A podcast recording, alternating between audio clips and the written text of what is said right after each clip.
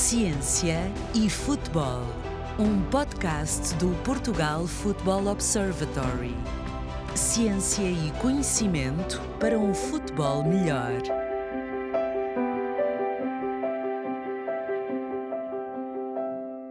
Sejam bem-vindos a mais um episódio do podcast Ciência e Futebol do Portugal Football Observatory. Hoje estamos juntos para falar de aquecimento e alongamentos numa perspectiva essencialmente teórica e para isso convidamos José Afonso Neves, ele tem 41 anos, é professor na Faculdade de Desporto da Universidade do Porto, doutorado em Ciências do Desporto, tem também um pós-doutoramento em periodização do exercício e uma pós-graduação adicional em disseção anatómica.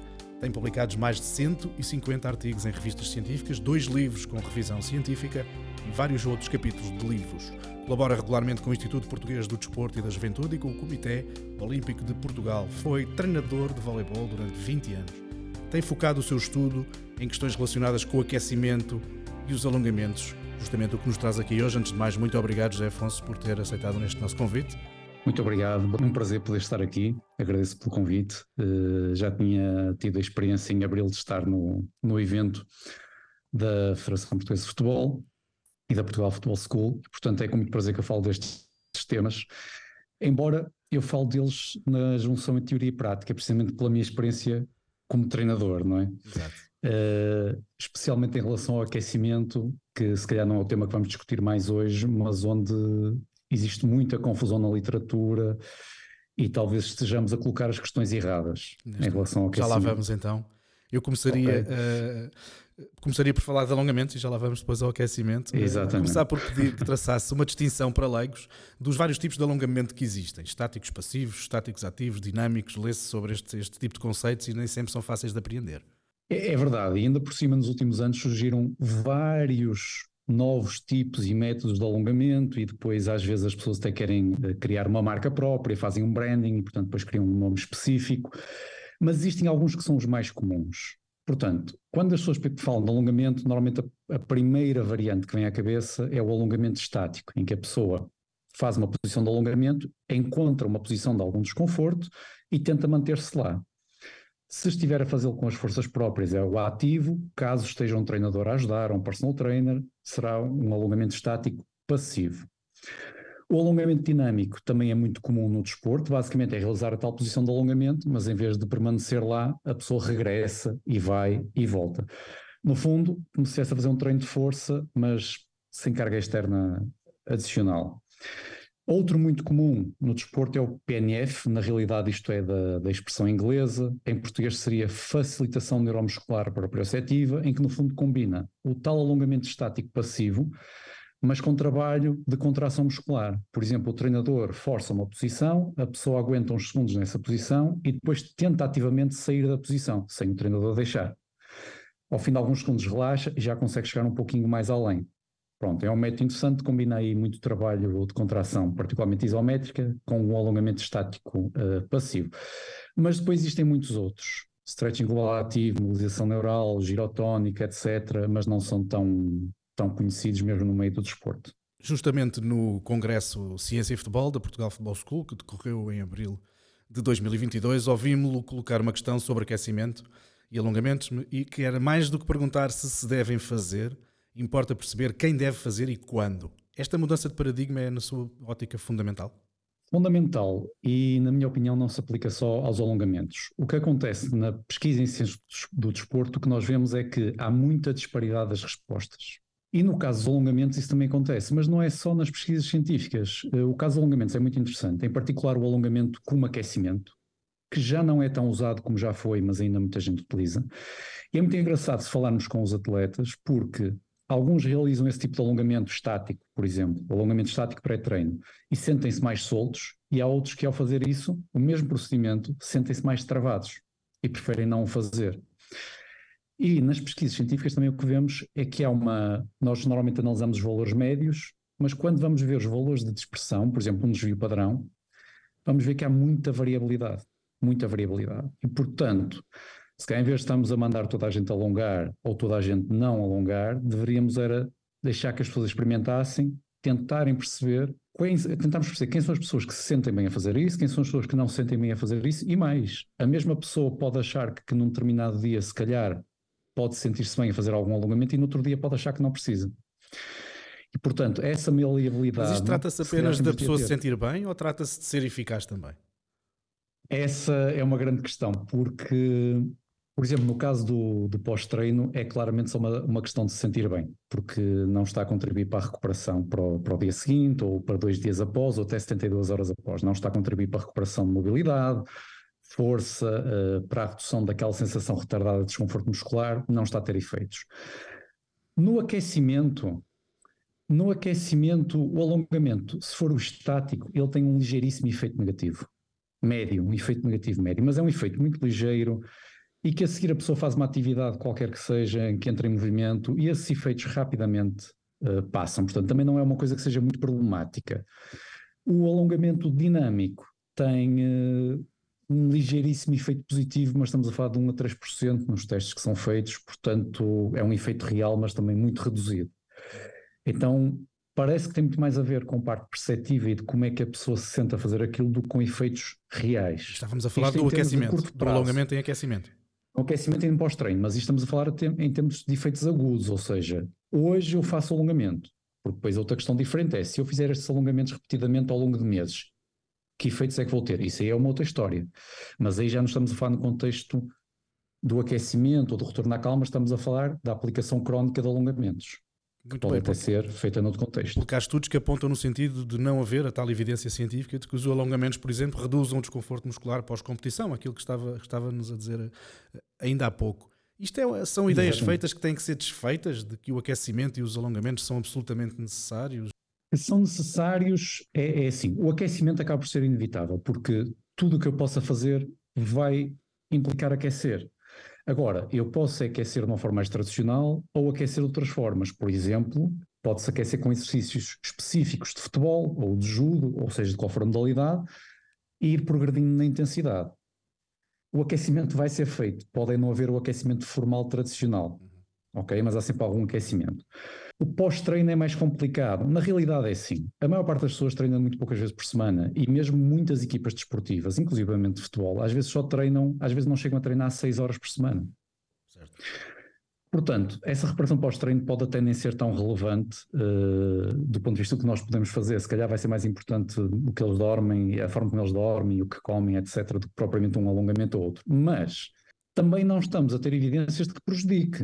E por isso, novamente, eventualmente pode ser algo que deixemos à consideração individual. Visto que a pessoa se, se sentir bem. É, bem. Exatamente, então, e não algo que seja imposto para todos. Então poderei deduzir que os alongamentos têm mais a ver com melhoria da flexibilidade do que propriamente com recuperação de fadiga.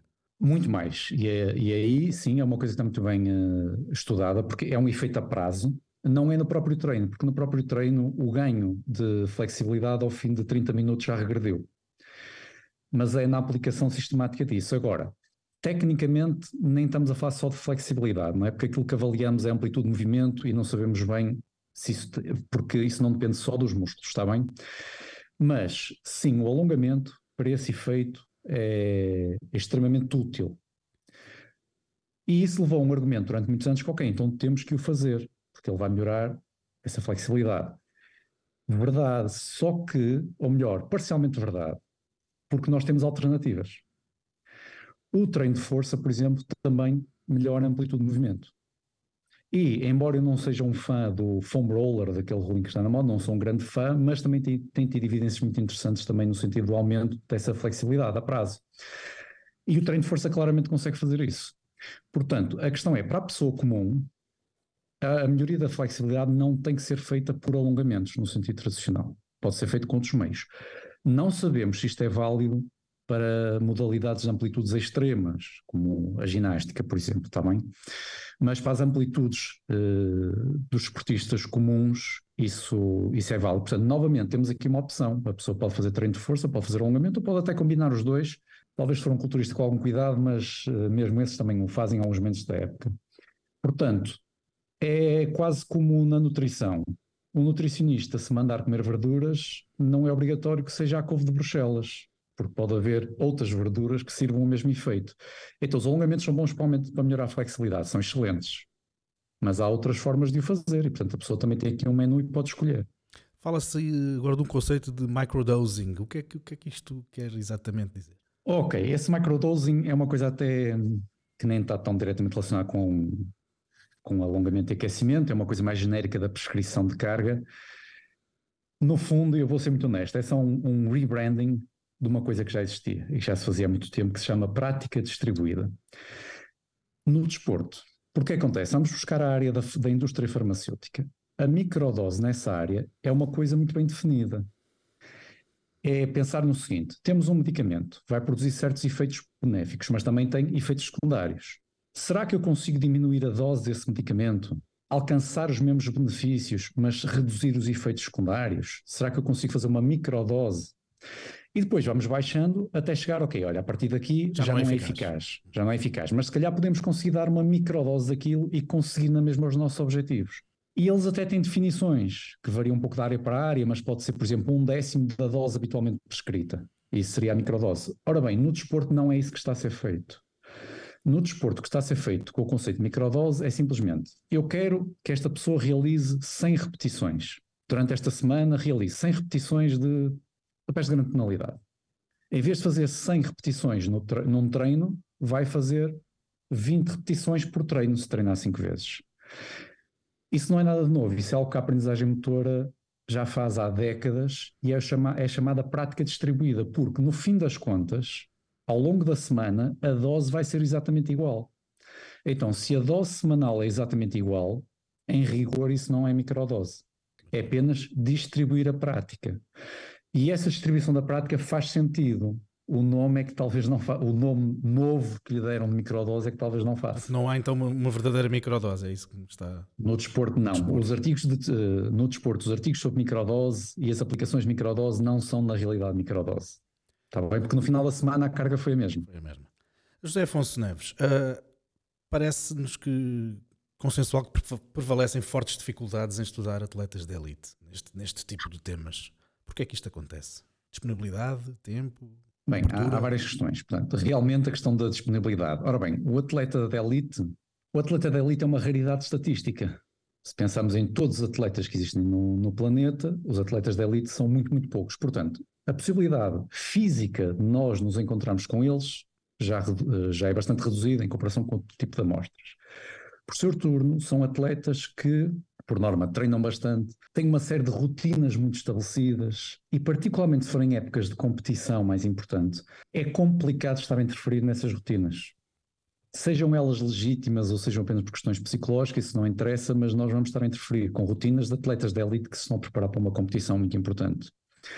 E se alguma coisa correr mal, o ónus pode ficar em quem foi lá fazer a pesquisa. Portanto, é normal que isso aconteça. Agora, Há modalidades que se prestam mais a isso do que outras, porque se calhar têm mais tradição de serem testados e de contribuírem para investigações científicas. Há modalidades onde isso às vezes é mais difícil.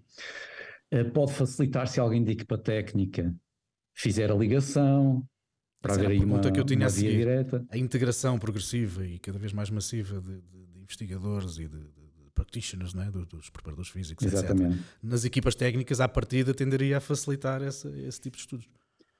Tenderia, embora é o seguinte, muitos desses estudos são morosos, é, protocolos demorados, testes que ocupam muito tempo, alguns deles envolvem fadiga adicional e, portanto, novamente, lá estamos nós a interferir num processo já de si delicado. Uh, e há aqui outra questão. Com os atletas da elite, por vezes é difícil fazer aquilo que se chama um grupo de controle. Ou seja, nós vamos experimentar alguma coisa, mas nem sempre é fácil termos um grupo equivalente para comparar. E depois, vamos chegar ao fim, nunca vamos saber se os efeitos foram por causa do que nós fizemos ou apesar do que nós fizemos, porque não há aqui um termo de comparação. E há coisas até que são, por exemplo, numa equipa de futebol, até se pode estudar, olha, um grupo faz um treino mais vocacionado para o equilíbrio e outro faz um grupo um treino mais vocacionado para o core e vamos ver as diferenças que resultaram. Mas eu não posso chegar a essa mesma equipa e uns fazem um tipo de treino tático e outros fazem outro tipo de treino tático, porque eles têm que jogar juntos, não é? Então já não consigo fazer isso dentro de uma equipa se calhar tem que fazer com equipas diferentes. E aqui já tenho mais fatores confundidores, porque já não é tudo igual entre uma e outra.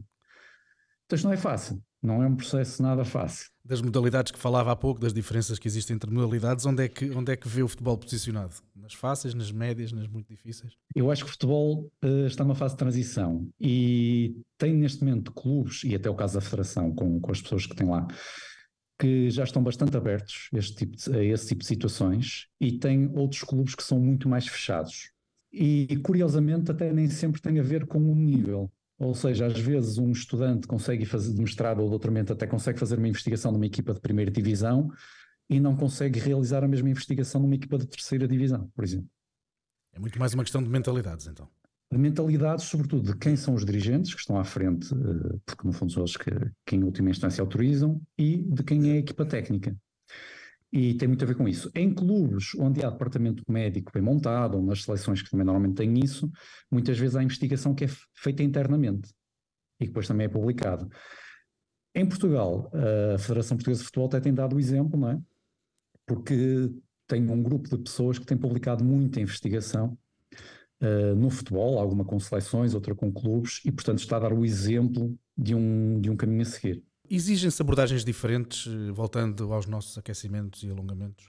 Uh, se falarmos de futebol, futsal, se falarmos do masculino e do feminino, se falarmos de atletas séniores e de atletas jovens, ou a matriz é mais ou menos a mesma? Eu acho que há mais variação interindividual do que propriamente essas diferenças uh, género, futebol, masculino e feminino, exatamente. Agora, uh, com os mais jovens, eles precisam de ser expostos a muitos tipos diferentes de aquecimentos. Porque se eles não forem expostos a essa diversidade, eles não sabem como escolher. A partir do momento em que eles uh, sejam expostos a diferentes tipos de aquecimento, com diferentes durações, diferentes intensidades, diferentes conteúdos, no tempo eles vão começar a perceber como é que reagem melhor. E até como é que reagem melhor em cada dia específico, consoante a forma como se sentem quando chegam ao treino. Se isso acontecer, eles, quando chegarem a, aos escalões adultos, eles podem ter, sequer aqui uma capacidade de negociação maior com os treinadores, porque eles têm essa consciência. Agora, o grande problema é se um atleta passa grande parte da sua formação só a fazer o mesmo tipo de aquecimento, ele nem sabe as outras possibilidades que existem. Nos séniores, às vezes acontece de um jogador uh, já fazer aquele aquecimento específico há muitos anos e não o quer mudar. Mas mesmo assim, conheço vários treinadores até de primeiras ligas que o que eles tentam fazer por vezes é negociar. Primeiro, uma coisa que pode ser negociada é o atleta quer fazer 5 minutos no aquecimento individual, qual é o problema? 5, 10 minutos, qual é o problema? Mas segundo, o atleta quer fazer um aquecimento de uma determinada forma e o treinador acha que ele deveria incorporar outras coisas no aquecimento. O treinador pode negociar com o atleta, olha, experimenta isto durante uma ou duas semanas, vamos ver como é que te sentes. E se calhar a pré-época até pode ser um bom momento para isso, porque não é aquele jogo tão decisivo. Essa negociação eu acho que tem de ocorrer. Agora, também eh, eu sou pragmático nesse aspecto. Vamos imaginar que é um atleta e diz assim, eu tenho de alongar 5 minutos antes de ir para o treino porque é que eu irei proibir de fazer isso? Não é? Porque é que o treinador há de comprar uma guerra com esse atleta quando depois ele, ele quer é que o atleta esteja uma hora e meia no relevado a fazer os exercícios específicos de futebol? Portanto, penso pode haver aqui uma margem para muita negociação. Como é que tem sentido a, a, passagem de conhecimento ao longo destes últimos anos, que já leva de experiência, quer académica, quer no terreno, a passagem do conhecimento da universidade para os clubes? Eu acho que está incomparavelmente melhor, porque o que acontecia antes é que era muito difícil o acesso à investigação científica. Até para nós que estávamos na academia. Era difícil, às vezes era preciso deslocar-nos fisicamente a outros locais para conseguirmos fazer fotocópias, não era fácil disseminar. E nos últimos anos, com o acesso à informação ser muito mais uh, facilitado, aquilo que eu tenho visto é que os próprios treinadores e personal trainers, muitas vezes, são os primeiros a partilhar artigos científicos nas redes sociais. Será que eles têm, que todos eles sabem ler o artigo na íntegra? Será que sabem analisar a metodologia ao talho? Isso são outros aspectos, mas estão a lê-los. Se estão a lê-los, vão se tornar cada vez melhor a interpretar isso e a saber o que está a surgir. E como depois eles partilham em redes sociais, esses artigos estão a ter um alcance muito maior do que tinham antes. Agora, também a academia tem que fazer o seu papel, não é? Porque há artigos de investigação que são tão desfasados da prática que ninguém vai tentar implementar. Uh, alguns exemplos com alongamento. Existem estudos de alongamento perfeitamente realistas, mas existem estudos de alongamento em que, por exemplo, a pessoa tem que ficar imobilizada naquela posição durante 30 ou 40 minutos. Só para aquele grupo muscular. Ora bem, ninguém vai fazer isso no dia a dia de treino, não é? Então esses estudos são muito irrealistas e há muita pesquisa dessa. Portanto, tem que haver aqui um equilíbrio E as próprias revistas científicas estão a tentar também ser mais apelativas em termos de imagem, em termos da linguagem do resumo, aquela linguagem mais seca científica, algumas revistas estão a começar a mudá-la para uma linguagem mais viva, precisamente para ajudar uh, a fazer essa transposição do conhecimento para a prática, senão fica ali perdido. Já se sente esse movimento? Já, já se sente muito. É engraçado que eu acho que até começou, começou algumas modalidades, mas uh, tenho sentido isso muito até no, no mundo do personal training. É, há muito essa dinâmica de partilha e isso é muito interessante. E, e o resto está a ir atrás, portanto acho que isso é extremamente geral, são, são pessoas formadas que, estão, que se transformam em personal trainers, não é? E, portanto, cada vez mais. Sim. E, e outra coisa que tem sentido é que muitos treinadores e personal trainers cada vez mais um espírito crítico das coisas, ou seja, mesmo que façam algo que já se faz há muitos anos, normalmente já o fazem com mais critério e com maior consciência do que aquilo faz ou não faz já não há tanto, ah, vamos fazer porque toda a gente fez. Não, já há outra capacidade de pensar uh, por trás da prática, de uma Sim. forma mais massificada, penso eu. São bons sinais. José Afonso Neves, muito obrigado por estes minutos de conversa, por esta obrigado partilha eu. de conhecimento. Um feliz 2023 e boas investigações. Bom, muito obrigado. José Afonso Neves, conversámos aqui numa perspectiva teórico-prática, no fundo, sobre aquecimento, alongamentos e também acabámos por uh, falar da relação da academia com prática, que é sempre um ponto fundamental. Foi mais um episódio do podcast Ciência e Futebol, do Portugal Football Observatory. Eu sou Alexandre Pereira, voltarei em breve para mais ciência e mais futebol. Até lá. Ciência e Futebol, um podcast do Portugal Football Observatory. Ciência e conhecimento para um futebol melhor.